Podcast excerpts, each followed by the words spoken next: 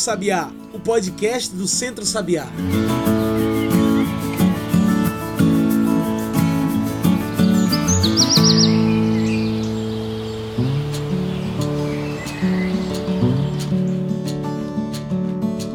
Olá a todos e todas que nos ouvem agora pelo Spotify e pelo Mixcloud. Eu sou João Lucas e está começando agora o Cantos do Sabiá, nosso podcast semanal sobre o campo, a cidade e o mundo. Cantos do Sabiá é o podcast do Centro Sabiá, então já segue esse programa para toda semana receber um episódio novo. Você também pode passar pelo nosso site e encontrar tudo o que a gente faz. Anota aí www.centrosabiá.org.br tudo junto e sem acento.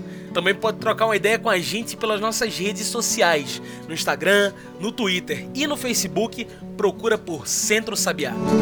E no programa de hoje falamos da atual situação do CONAMA, o Conselho Nacional do Meio Ambiente, que revogou essa semana as delimitações de faixa de proteção das vegetações do litoral brasileiro e ao redor de represas, resoluções que também restringiam o desmatamento em manguezais e restingas. Afinal, que impacto isso tem?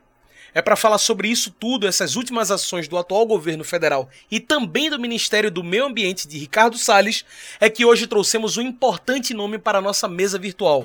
Conosco hoje, Elizabeth Braga. Elizabeth, é um prazer ter você com a gente hoje. Muito obrigado por aceitar nosso convite. Você pode se apresentar melhor para quem está nos ouvindo, falar um pouco mais sobre o seu trabalho? Olá, pessoal.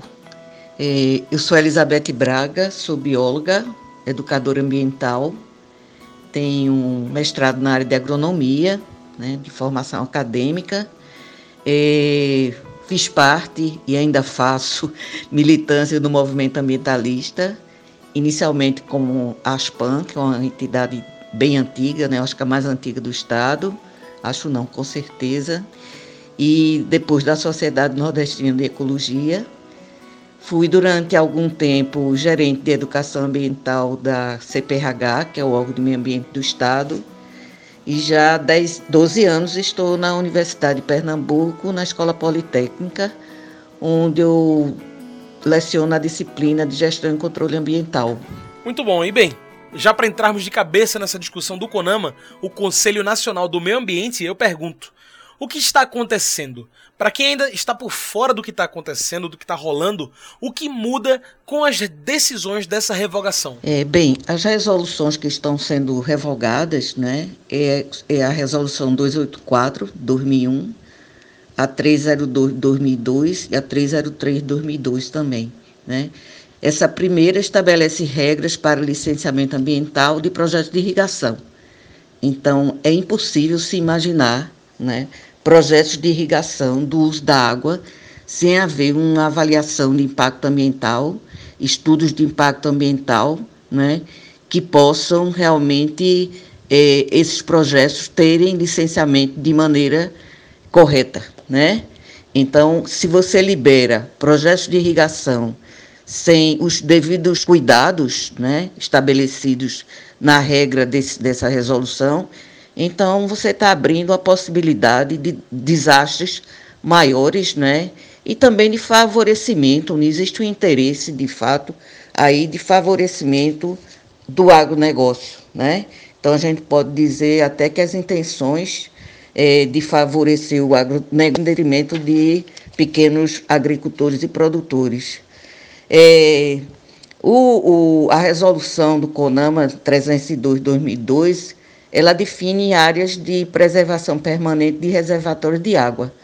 Essas áreas né, de preservação permanente que ficam no entorno, né, que deve ser vegetado desses reservatórios de água, são fundamentais para a própria conservação da água, né?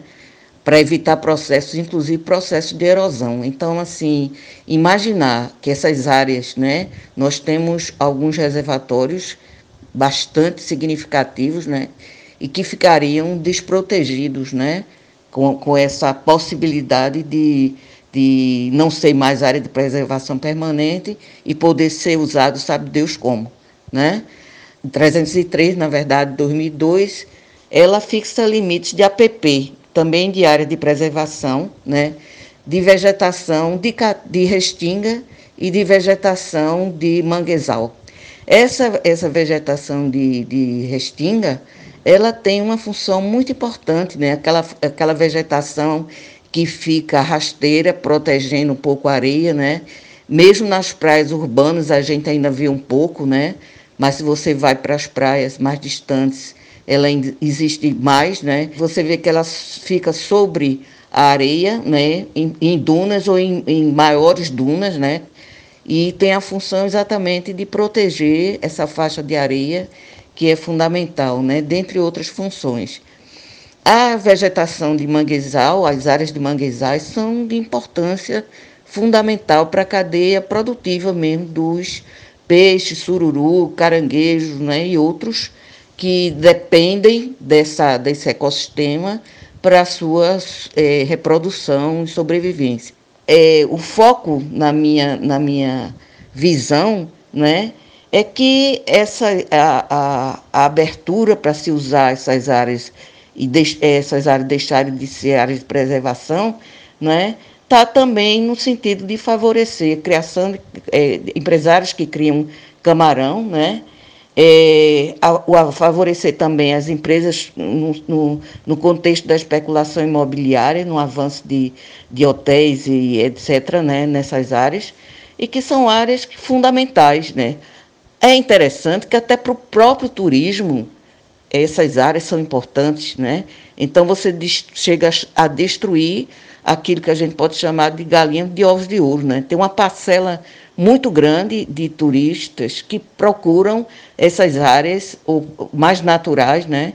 Onde você encontra ecossistemas como estuário, manguezais, etc., né, quando procuram descansar e tirar suas férias. E quais são as reais intenções nessas tomadas de decisão relativas ao meio ambiente? Por que o atual governo segue entregando as riquezas naturais brasileiras? O que acontece com o CONAMA, na verdade, com o Conselho Nacional do Meio Ambiente, é uma desestruturação total, né, em que ocorre uma redução extremamente significativa da participação da sociedade um conselho que antes era paritário, né?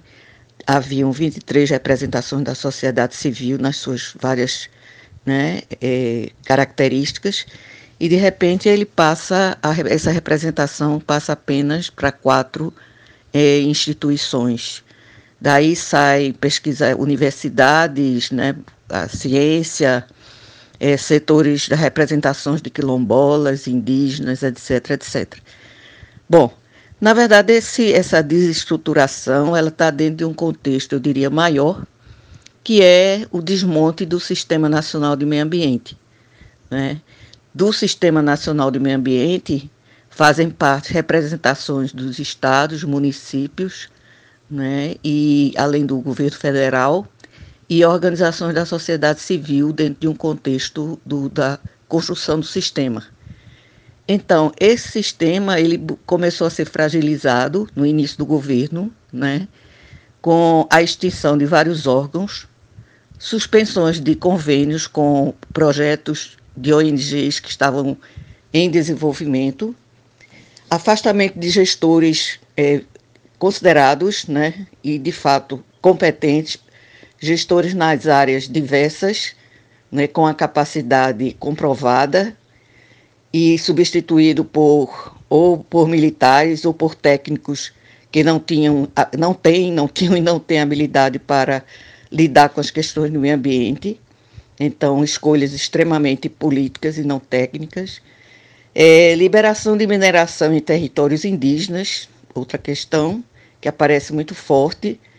É, corte de orçamento, é, o próprio ministro propõe um corte de orçamento de 24% do IBAMA e 26% do, do ICMBio, do, dos próprios órgãos é, é, de execução do Ministério, né, das políticas do, de, do Ministério do Meio Ambiente.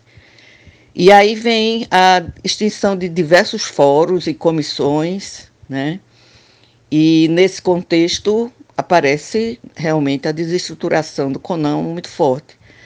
Na verdade, quando o governo fragiliza o CONAMA, né, e esse conselho passa a ser prioritariamente chapa branca, né, ele tem o interesse de validar, né, as questões que são do seu interesse específico, né? ou dos interesses que esse governo representa. É... Outra questão, assim, só para se ter uma ideia, né? 58%, nós estamos vivendo um, um, um, desastre, vários desastres, né? Tivemos aqui no óleo, no, do derramamento de óleo no litoral brasileiro, principalmente no Nordeste. É, agora vivenciamos queimadas né, intensas no, na, no Pantanal e na, no, na Amazônia, no Amazonas. E 58% dos, do, do, dos recursos para os programas de emergência de controle de incêndios foram retirados pelo próprio ministro.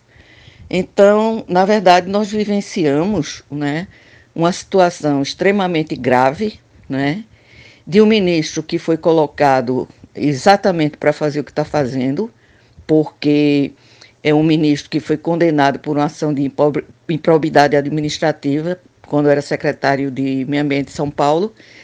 Então, é um, um ministro, na verdade, assim, o próprio governo é, federal, no seu início de gestão, propôs o, a extinção do Ministério do Meio Ambiente, o que não ocorreu porque houve uma grita muito grande, né? Mas aí não aconteceu de fato, de, de, de direito, mas está acontecendo de fato, né? Quando existe desmonte bastante grande. Então, um conselho de meio ambiente fragilizado, né? Realmente ele vem atender é, e validar interesses escusos, eu diria. É isso. E bem, agora a gente faz uma pequena pausa. Fica aí que a gente continua num instante essa conversa com Elizabeth Braga. Estamos falando hoje sobre as revogações do CONAMA, o Conselho Nacional do Meio Ambiente. Fica aí que a gente volta já já.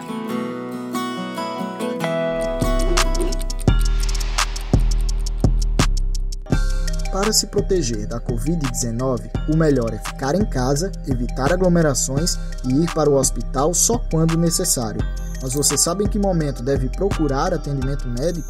Os sintomas mais comuns do coronavírus são dificuldade para respirar, palpitações e febre acima de 39 graus. Se depois de quatro dias ou mais esses sintomas não diminuírem com o uso de medicamentos como dipirona e paracetamol, procure ajuda.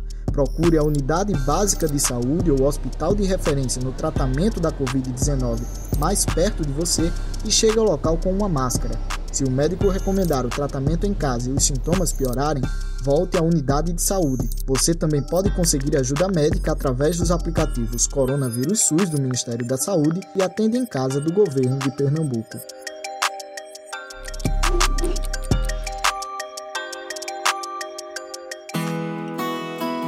Já estamos de volta, a gente segue aqui conversando com Elizabeth Braga.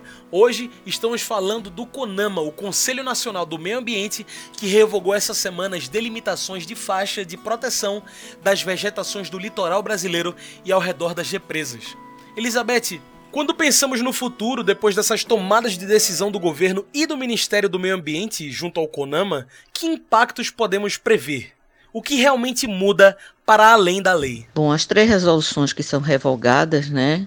Uma é a 284/2001, que ela estabelece regras para aplicação do licenciamento ambiental em projetos de irrigação. A outra é a 302/2002, que ela define áreas de preservação permanente, parâmetros para essas áreas de reservatório de água, né, represas, etc é a 303.002, que ela fixa limites de área de preservação permanente para vegetação de restinga né, e de manguezal. É, se a gente é, pensar nessa resolução 284, né, ela, na verdade, a ausência de licenciamento para projetos de irrigação é extremamente grave. Né?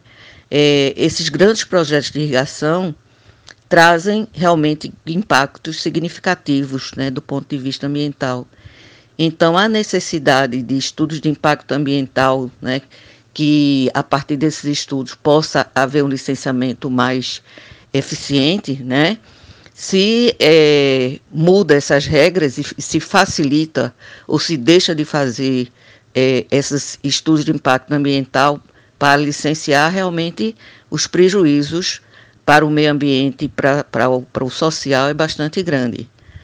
Um, em relação à, à resolução 302, também essas, essas áreas de preservação permanente que ficam próximo no entorno de, de reservatórios de água com, com vegetação têm uma função muito importante, né? Inclusive assim de proteger os pró próprios recursos hídricos, né? E também proteger o solo. Então a, re, a possibilidade de, de uso dessas áreas realmente é bastante problemático. É, a 303, né, 2002, é uma resolução que fixa limites para a vegetação de restinga e de manguezal. Essa vegetação de restinga, ela tem também uma função muito importante, né? Aquela vegetação rasteira que nós vemos na praia, né? Quanto mais a praia é menos urbana, mais a gente encontra essa vegetação de restinga, né? E vai encontrar ela muito forte em áreas de dunas, né? Mas assim, se você for eh, na, na faixa de areia da, de praias, inclusive urbanas, como a da cidade do Recife, praias de Boa Viagem, etc., você ainda encontra essa vegetação, né? Segurando areia, né? E protegendo o próprio, a própria, a própria maré, né? Então, a, já a vegetação de, de, de manguezal, ela tem, junto com o estuário, tem uma importância imensa, né, em função da cadeia produtiva, né, da conservação e da preservação dessa cadeia produtiva, né. Então, assim, muitos peixes, por exemplo, passam que estão no mar, né, que são pescados depois, eles passam boa parte, muitas espécies de peixe, boa parte nessas áreas de estuário e manguezal para reprodução, né. É, outros é, é, animais moluscos como sururu, marisco, né, caranguejo e, e crustáceos como caranguejo, né, guamum, etc., também estão nessas áreas, né? E são é, importantíssimos, inclusive, para não só para o ponto de vista da bio, biodiversidade, mas também para a segurança alimentar das populações, das populações é, tradicionais, né, populações de pescadores que vivem né, de, dessa, da, da, da, do extrativismo desses, desses animais para a sua subsistência, seja para sua alimentação direta, seja para comercialização e manutenção né, da sua própria família. Né? É, também é, essa, essa, esse uh, cuidado que se deve ter com essas áreas né, é em função dessa manutenção de estoques pesqueiros. Então, isso aí é fundamental, né? É, o interesse para que realmente essas áreas sejam degradadas e, né, e fragilizadas está muito em função de duas questões, né? É a questão do, de favorecer o empresariado da criação de camarão, né? E também é, para especulação imobiliária, né? Então, abrir espaços para que a, os loteamentos e, e os hotéis, os resorts cheguem até praticamente à beira da praia, como acontece em muitas partes do litoral já, né, que foram prejudicadas por falta de fiscalização e licenciamento, impedindo às vezes até é, a mobilidade das pessoas para as áreas da praia, né? Tem você conhece litorais, parte do litoral aqui de Pernambuco, e isso acontece em outros estados, né? que você precisa andar bastante para poder chegar na praia, porque os muros emendam muro com muro e você não tem nem condição de passar. Então, assim, é, por trás, né, dentro da minha percepção, existe é, um interesse muito grande nessa revoga, revogação das resoluções, que claramente favorece os setores empresariais do agronegócio, é, da cassinocultura e também da eh, da, do setor imobiliário no litoral brasileiro. Apesar de ser uma difícil situação, movimentos sociais fazem resistência às revogações do CONAMA relativas à proteção de vegetações do litoral e ao redor de represas. Para quem faz resistência a esse entreguismo, quais são os próximos passos? O que deve ser feito para combater essas tomadas de decisão? Bom, o que temos de positivo em relação à temática que estamos abordando, né? é que o STF do Rio de Janeiro tornou suspensa a revogação das resoluções, né, que foram aprovadas no Conselho Nacional do Meio Ambiente, Né? Isso aí é fundamental até para é, se pensar nas, nos próximos, o que pode acontecer né, em relação a, a esse futuro e ao Conselho Nacional do Meio Ambiente, né, com esse, nesse contexto de fragilização do, do CONAMA. É, uma das grandes preocupações, eu acho que precisamos ficar atentos, é a questão do licenciamento ambiental, né, que está sendo, o projeto de lei está sendo discutido, né, e existe de cara uma proposta de facilitação do, do licenciamento ambiental.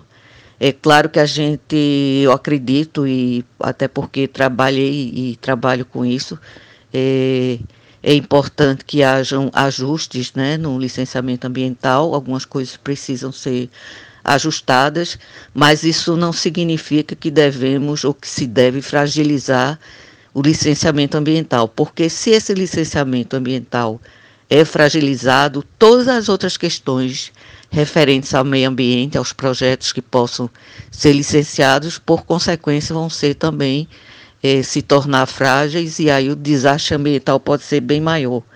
Isso é uma, outra, uma questão. A outra questão também que me preocupa muito é que eu acredito até que seja um, um dos próximos alvos, além do, do licenciamento ambiental do Conselho, seja a lei da Mata Atlântica, né?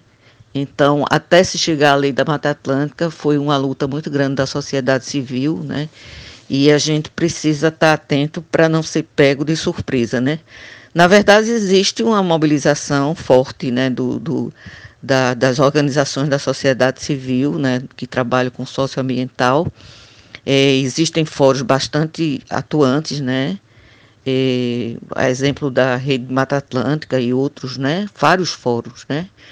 que estão aí se articulando para que se possa ter uma ter ações mais efetivas, né? E, e caminhos de busca, né, para que haja menos é, agressão aos direitos de cidadania, né? Qual a grande necessidade de hoje termos mais atenção para as tomadas de decisão relativas ao nosso meio ambiente, especialmente quando o governo age no apagar das luzes em meio a uma pandemia global? Então, acho que a palavra para esse esse futuro, né, que a gente busca, né, com menos agressão, é organização da sociedade, é resistência, né? é, mobilização articulada das diversas áreas que, que trabalham, que atuam com, com as questões ambientais, mesmo os governos estaduais e, e locais, governos locais e, e, as representações da sociedade civil, né?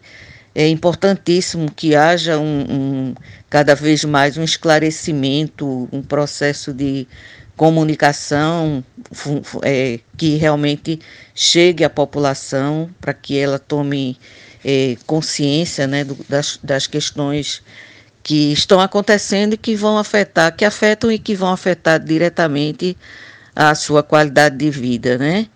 É, uma questão que eu acho também que nós devemos estar atentos é que as, as leis estaduais e, e, locais dos municípios, né, elas são, na verdade, podem ser mais restritivas, o que segura um pouco essa, essa possibilidade do desastre ser maior com essa, se, se de fato essa revogação que foi é, aprovada, no, essas revogações que foram aprovadas no, na, no CONAMA aconteçam, né? Por exemplo, no estado de Pernambuco, nós temos uma lei estadual, que é a 9.931 de 86, que ela protege as áreas estuarinas, né? No caso do estado de Pernambuco, nós temos 270 quilômetros quadrados de manguezais. Né? Então, são leis que são podem e devem ser cumpridas, né? E até se vê a possibilidade de, de uma maior restrição, de maneira que nós poder, por, eh, possamos salvaguardar né, um pouco essa, esse desastre aí previsto. Né? Muito bem. Como nossa conversa está chegando ao fim, eu trago o nosso quadro especial do podcast, o Mete o Bico. Mete o Bico é o quadro para você trazer seus pontos finais para a nossa discussão. Bora lá? Elizabeth, no último dia 1 de outubro, foi comemorado o Dia Nacional da Agroecologia, o Dia da Natureza. Pensando nessa data, eu pergunto: Elizabeth, o que precisa mudar para que tenhamos no nosso país, nossa natureza, nosso meio ambiente respeitados novamente? O que fazer para que acabem os ataques à biodiversidade do Brasil? Mete o bico. A maldade planejada do, do Ministério do Meio Ambiente é tanta, né, e do governo de uma forma geral, do governo federal, não é, é que aproveita um momento extremamente frágil da, da pandemia, né, em que a população está fragilizada tanto do ponto de vista é, social quanto do ponto de vista até eu diria é, espiritual e pessoal, né, para realmente estar tá passando esses esses absurdos, né, aproveitando o momento para é, passar como como o próprio ministro falou na, em reunião ministerial, a boiada por cima da, do, do meio ambiente, né?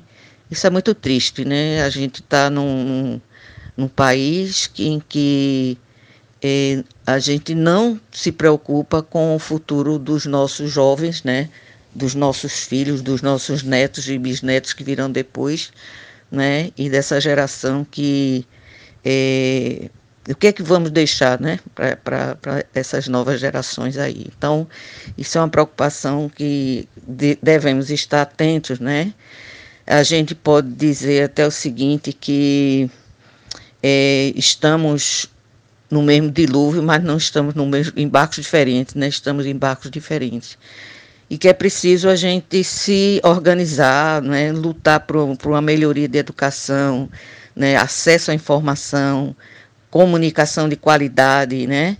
É, programas como esse são importantíssimos, né? Que tenham mais. Nós temos alguns programas voltados para esse olhar, né, da população e que busque realmente ampliar a participação dos jovens. Eu acredito que a gente possa, através dessa participação dos jovens, e normalmente a gente tem visto ideias fantásticas e né, é, experiências também incríveis da, da dos jovens, né, é, experiências e que a gente busque esse fortalecer da cidadania, né. Eu acho que a palavra é resistir, resistir, resistir, né, resistir de uma maneira planejada, de articulada, né, juntando forças, né, argumentando, buscando a, a, a lei, né, buscando o Ministério Público, fazendo denúncias, né? usar os espaços que nos são dados e os que não são dados. Eu acho que isso é um caminho que a gente tem que buscar.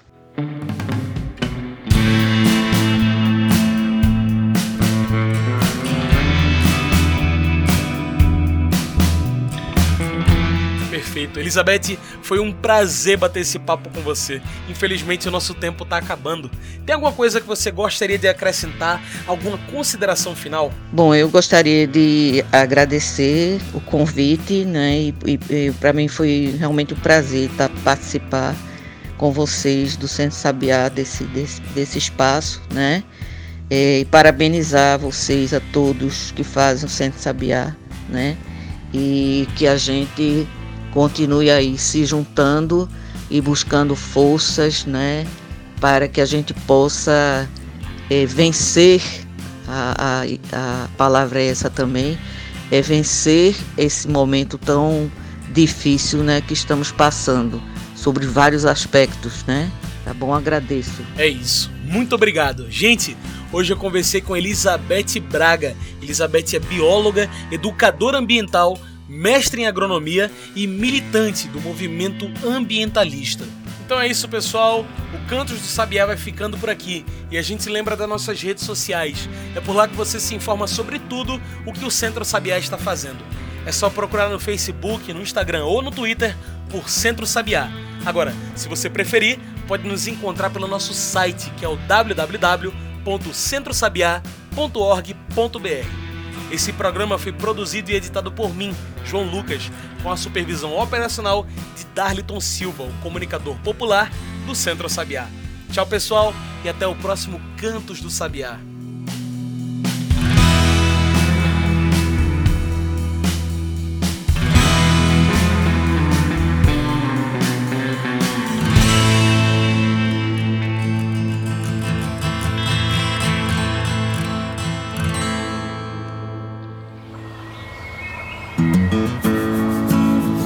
Você ouviu Cantos do Sabiá. Cantos do Sabiá é o podcast do Centro Sabiá em parceria com Brasil de Fato.